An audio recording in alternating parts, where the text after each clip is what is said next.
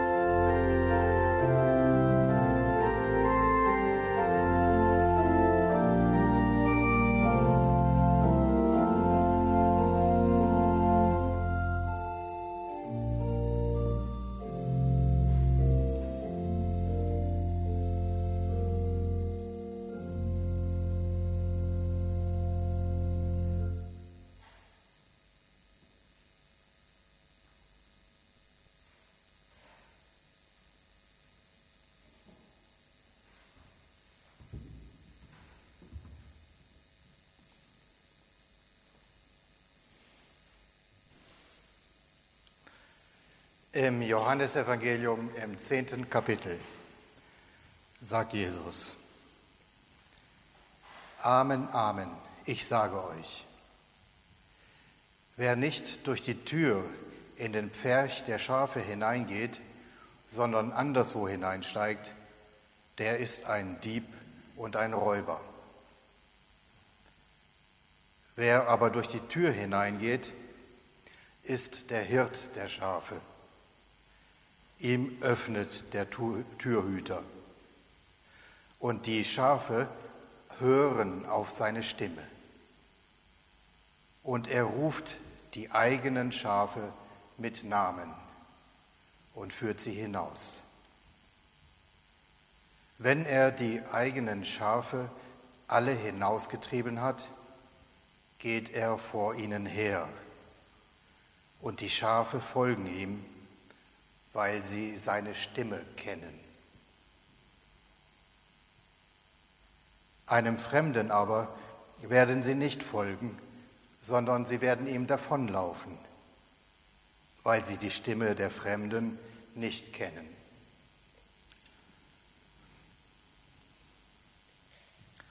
Alle, die vor mir gekommen sind, sind Diebe und Räuber, aber die Schafe haben nicht auf sie gehört. Der Dieb kommt nur, um zu stehlen, zu schlachten und zu vernichten. Ich bin gekommen, damit sie das Leben in Fülle haben. Ich bin der gute Hirt. Der gute Hirt setzt sein Leben ein für die Schafe. Der Lohnarbeiter, der nicht Hirt ist, dem die Schafe nicht gehören, der sieht den Wolf kommen und lässt die Schafe im Stich und flieht. Und der Wolf reißt und versprengt sie. Er ist eben ein Lohnarbeiter und ihm liegt nichts an den Schafen. Ich bin der gute Hirt. Ich kenne die meinen und die meinen kennen mich, wie der Vater mich kennt und ich den Vater kenne. Und ich setze mein Leben ein für die Schafe. Darum liebt mich der Vater, weil ich mein Leben einsetze, um es wieder zu empfangen. Niemand nimmt es mir, sondern ich setze es von mir aus ein. Ich habe Vollmacht, es einzusetzen und ich habe Vollmacht, es wieder zu empfangen. Diesen Auftrag habe ich von meinem Vater empfangen.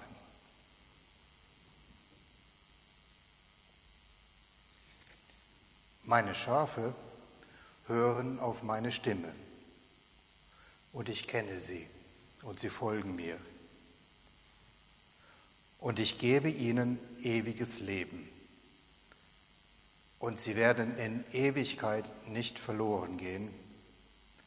Und niemand wird sie meiner Hand entreißen.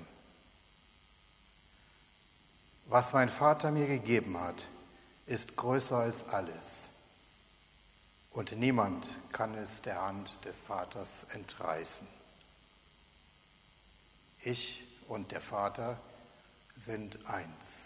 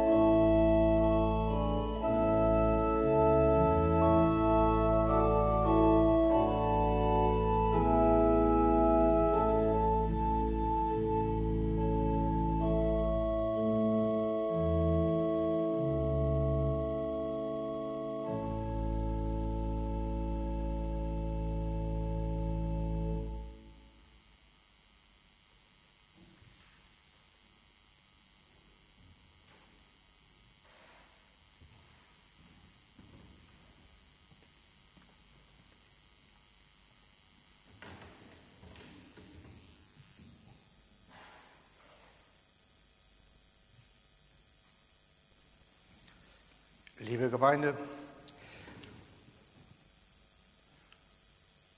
das ist mal wieder einer von den Texten, wo ich denke, der ist viel zu groß für mich, um darüber zu predigen. Aber ich will es trotzdem tun. Jesus sagt äh, wörtlich nicht, ich bin der gute Hirte, sondern ich bin der Hirt, der Gute. Damit will er sagen, dass er der einzige Hirt ist. Und in seiner ganzen Rede erklärt er, warum das so ist. Damals haben sich viele Leute als Hirten bezeichnet, vor allem die Könige und Kaiser. Und schon durch den Propheten Ezechiel klagt Gott sie an, dass sie nicht die Schafe weiden, sondern nur sich selbst. Das Fett esst ihr und mit der Wolle bekleidet ihr euch und die fetten Schafe schlachtet ihr.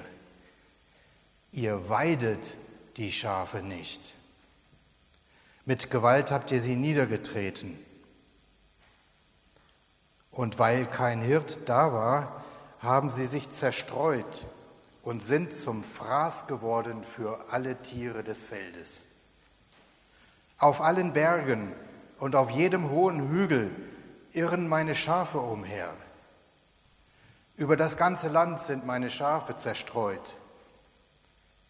Und da ist niemand, der nach ihnen fragt, und niemand ist da, der nach ihnen sucht.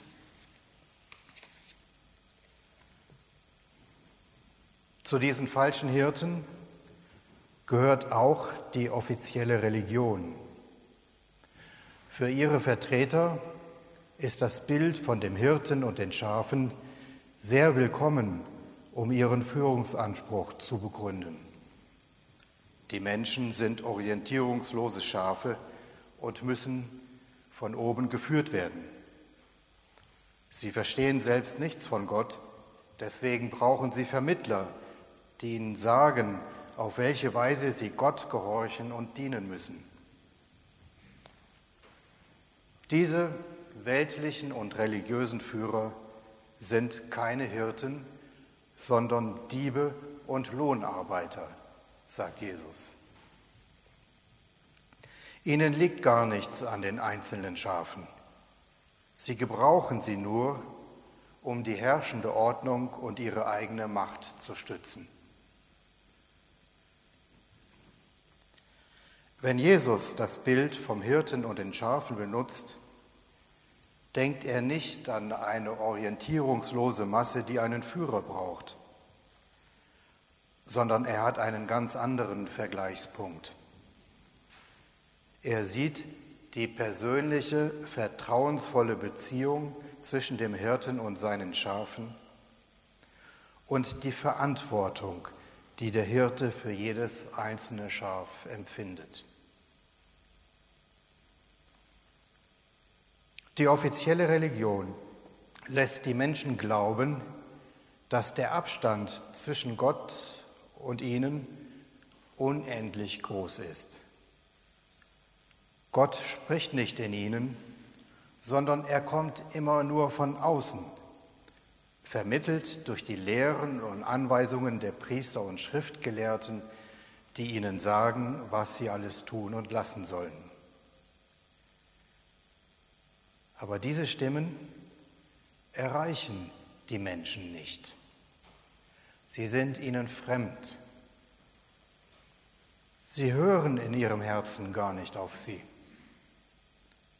Sie haben das Gefühl, dass diese Stimmen sie eigentlich nur bestehlen und innerlich vernichten wollen. Deswegen laufen die Menschen vor ihnen davon. Das Bild von Ezechiel ist sehr passend. Auf allen Bergen und auf jedem Hügel irren meine Schafe umher. Über das ganze Land sind meine Schafe zerstreut und da ist niemand, der nach ihnen fragt, niemand ist da, der nach ihnen sucht. Sie werden zum Fraß für alle Tiere des Feldes. So wie solche verlassenen Schafe fühlen sich Menschen, wenn sie ihre innere Verbindung zu Gott verloren haben. Alleingelassen in einer Welt, in der es nur ums Überleben geht und am Ende die einzige Aussicht doch nur der Tod ist. So werden sie zum Fraß ihrer eigenen Angst. Der Wolf ist ein Bild für diese Existenzangst, für diesen Abgrund, der sie verschlingt. Und die Lohnarbeiter lassen sie im Stich. Ihnen liegt nichts an den Menschen und sie sind außerdem selbst genauso verloren.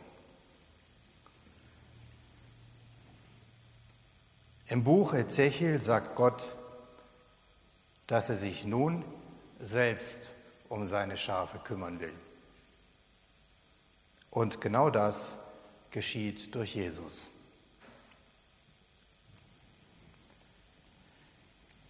Wenn Jesus die Menschen anspricht, rührt das sie in ihrem Inneren an. Sie hören einen sehr vertrauten Klang, etwas, was ihnen gar nicht fremd, sondern seit Urzeiten bekannt ist. Und deshalb antwortet bereitwillig alles in ihrem Herzen darauf. Entscheidend ist gar nicht der Inhalt der Worte, sondern die Liebe in diesem Klang. Wenn die Menschen diese Stimme hören, steigt in ihnen aus der Tiefe ihrer Existenz eine uralte, zeitlose, bedingungslose und allumfassende Liebe auf. Das erfüllt sie mit tiefem Glück und Geborgenheit. Und sie spüren, dass diese Liebe auf ewig der feste Grund ihres Daseins ist. Sie spüren, dass ihnen diese Stimme seit jeher ganz vertraut ist. Jesus spricht sie an in der Sprache ihrer Seele in der Sprache Gottes, der unbedingt will, dass es sie gibt. Er spricht sie in ihrer wahren Muttersprache an. Sie spüren, wie Gott sie mit Namen ruft, wie er sie ruft, damit sie Leben in Fülle haben. Was Jesus uns geben will, ist eigentlich nur diese eine unermesslich große Sache. Dass wir erleben, dass wir nicht nur auf diese irdische Menschenwelt beschränkt sind, sondern eine unendliche Tiefendimension haben, die weit über alles hinausgeht, was wir uns vorstellen können.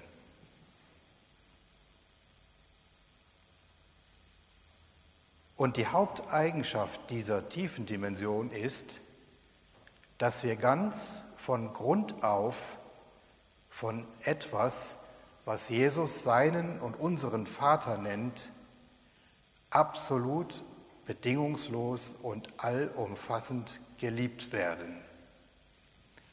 So sehr, dass wir in Ewigkeit nicht verloren gehen werden und niemand uns aus seiner Hand reißen kann.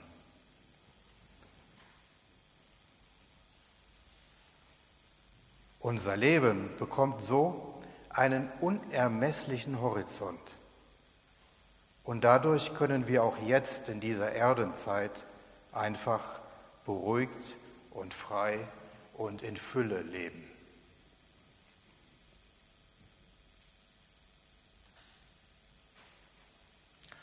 Jesus lebte in diesem absoluten Vertrauen, dass er vollkommen in Gott geborgen ist, egal was passiert. Er hatte für dieses Vertrauen keinen anderen Anlass als allein seine innere Begegnung mit dem Vater. Die war so unmittelbar und vollkommen, dass er sagen konnte, ich und der Vater sind eins. Und das Einzige, was er uns von Gott bringen wollte, ist, dass Gott auch für uns der Bezugspunkt für ein solches unendliches, unzerstörbares Vertrauen wird.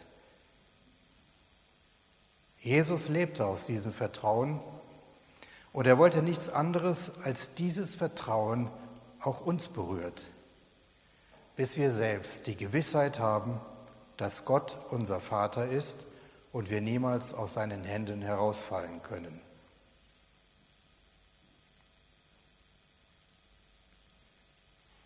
Jesu Stimme, die uns von Gottes Liebe zu uns erzählt, ist uns ganz vertraut. Wir müssen nicht gehorchen, sondern folgen ihr gerne, weil sie von etwas spricht, wovon unsere Seele schon immer weiß. Wenn wir die Stimme hören, wird uns das wieder bewusst. Sie spricht uns an in unserer Kostbarkeit und Einmaligkeit und wir spüren die Weite unserer Seele. Jesu einziger Auftrag ist, uns den Zugang zu unserer Seele und ihrem Wissen zu öffnen. Dafür setzt Jesus sein ganzes Leben ein. Er lebt für nichts anderes. Deshalb sind wir die Seinen. Wir gehören untrennbar zu ihm. Wir kennen ihn und er kennt uns. Genauso wie der Vater Jesus kennt und Jesus den Vater kennt. Jesus beschreibt mit diesen Worten, wie wir Menschen mit Christus und mit Gott in einer innigen Gemeinschaft verschränkt sind, die das Ziel hat, dass wir ganz eins werden.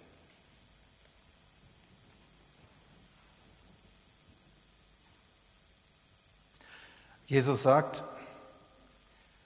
der gute Hirte setzt sein Leben ein für die Schafe. Mit seinem Einsatz meint er seine gesamte Lebenszeit, aber auch seinen Tod am Kreuz. Und er sagt, darum liebt mich der Vater, weil ich mein Leben einsetze, um es wieder zu empfangen. Niemand nimmt es mir, sondern ich setze es von mir aus ein. Ich habe Vollmacht, es einzusetzen und ich habe Vollmacht, es wieder zu empfangen. Diesen Auftrag habe ich von meinem Vater empfangen. Das sind für uns unglaublich gewagte Worte. Sie muten uns geradezu übermenschlich an. Für Jesus ist sein Leben so sehr in Gott geborgen, dass es für ihn gar keine Rolle spielt, ob er physisch hier auf der Erde lebt oder nicht. Wenn er hier stirbt, scheint das für ihn gar keine Bedeutung zu haben, weil auch der Tod ihn nicht aus Gottes Händen reißen kann. Aber ich glaube, hier geht es sogar um noch mehr. Jesus setzt nicht bloß sein irdisches Leben ein in der beruhigenden Gewissheit, dass er trotzdem weiterleben wird. Er meint sein Leben überhaupt, sein ganzes Ich, überhaupt, dass es ihn gibt. Er setzt es komplett ein. Er sieht sich so sehr in Gott geborgen, in Gottes Leben aufgehoben, dass er überhaupt nicht mehr an sich selbst festhält. Sein Ich ist etwas, was er völlig losgelassen hat. Er kann völlig in Gott aufgehen. Gott alles in allem. Das reicht. Er ist mit dem Vater eins. Deswegen liebt ihn der Vater. Liebe heißt hier vollkommenes Einssein. Weil Jesus die Vollmacht hat, sein Leben ganz einzusetzen, hat er auch die Vollmacht, sein individuelles Leben aus Gott wiederzubekommen. Aber er braucht das gar nicht. Er hat in seiner Einheit mit Gott eine solche Vollmacht, dass er hin und her wechseln kann. Aber sein wahres Sein ist in der vollkommenen Einheit mit Gott. Am Kreuz hat Jesus sein Leben freiwillig eingesetzt. Und bei der Auferstehung hat er es von Gott zurückbekommen. Aber er hat es nicht festgehalten, sondern ist zu seinem Vater im Himmel eingegangen. Wir müssen nicht ans Kreuz, aber sterben werden wir alle. Und durch Jesus wissen wir, dass wir ein ebensolches Vertrauen haben dürfen. Wir dürfen sogar bedenkenlos uns selbst loslassen. Dieses Vertrauen ist nicht übermenschlich, sondern es entspricht unserem Wesen als Gottes Töchter und Söhne. Um uns an dieses Wesen zu erinnern und uns das entsprechende Vertrauen zurückzugeben, hat Jesus sein ganzes Leben eingesetzt und er tut es immer noch. Deswegen ist er der gute Hirte. Amen.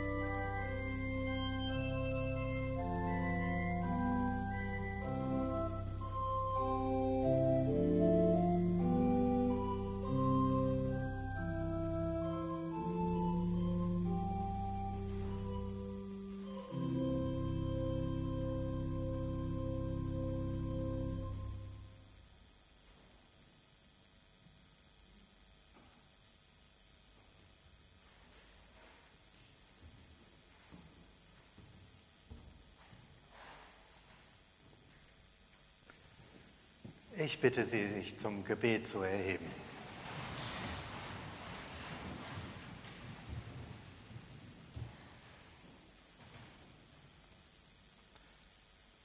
Vater, Mutter, Schöpfergott,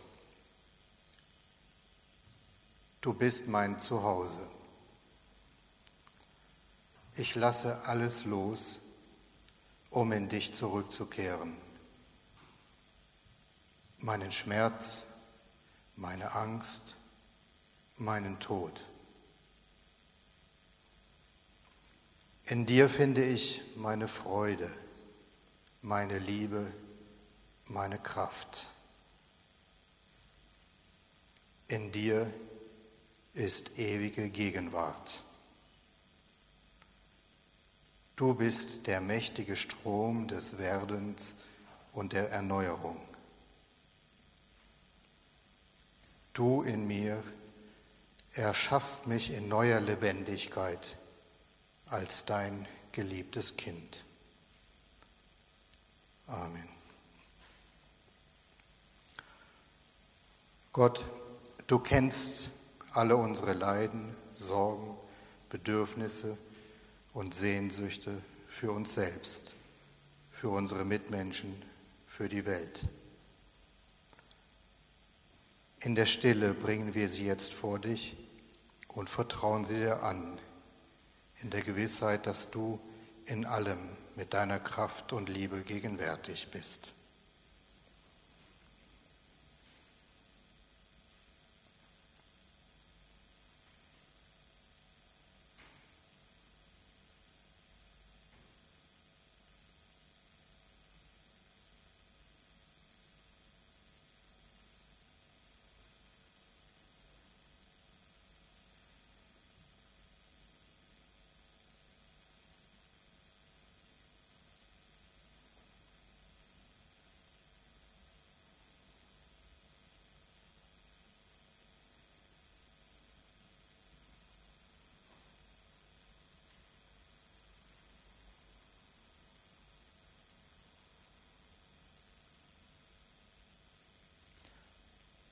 Jesus sagt, wenn du betest, musst du nicht viele Worte machen. Geh in deine Kammer, schließ die Tür und bete zu deinem Vater, der im Verborgenen ist. Und dein Vater, der ins Verborgene sieht, weiß, was ihr braucht, noch ehe ihr ihn bittet. So sollt ihr beten. Unser Vater im Himmel geheiligt werde dein Name, dein Reich komme, dein Wille geschehe, wie im Himmel, so auf Erden. Unser tägliches Brot gib uns heute und vergib uns unsere Schuld, wie auch wir vergeben unseren Schuldigern. Und führe uns nicht in Versuchung, sondern erlöse uns von dem Bösen. Denn dein ist das Reich und die Kraft und die Herrlichkeit in Ewigkeit. Amen.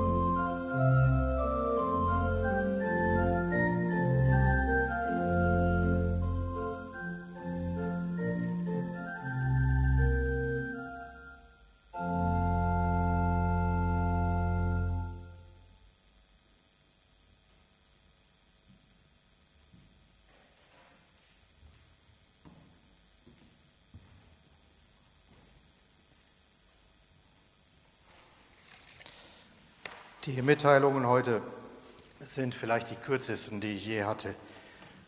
Alle Roundabout-Anlässe finden statt und am nächsten Sonntag ist Gottesdienst. Allerdings, jetzt ist doch ein paar Sätze mehr. Äh, ich habe keine Ahnung, äh, wie der momentane Stand ist, was für ein Gottesdienst das sein wird. Geplant war der Generationengottesdienst äh, mit den Viertklasskindern, aber was genau jetzt davon möglich ist und was nicht, das hat in den letzten Tagen geändert und ich weiß jetzt nicht, was der aktuelle Stand ist. Also das, wer das genau wissen will, muss nochmal auf der Homepage nachgucken. Der Brennpunkt nützt uns da auch nichts. Und die Kollekte ist für die Heli-Mission. Das waren die Mitteilungen. Dann bitte ich Sie, sich für den Segen zu erheben.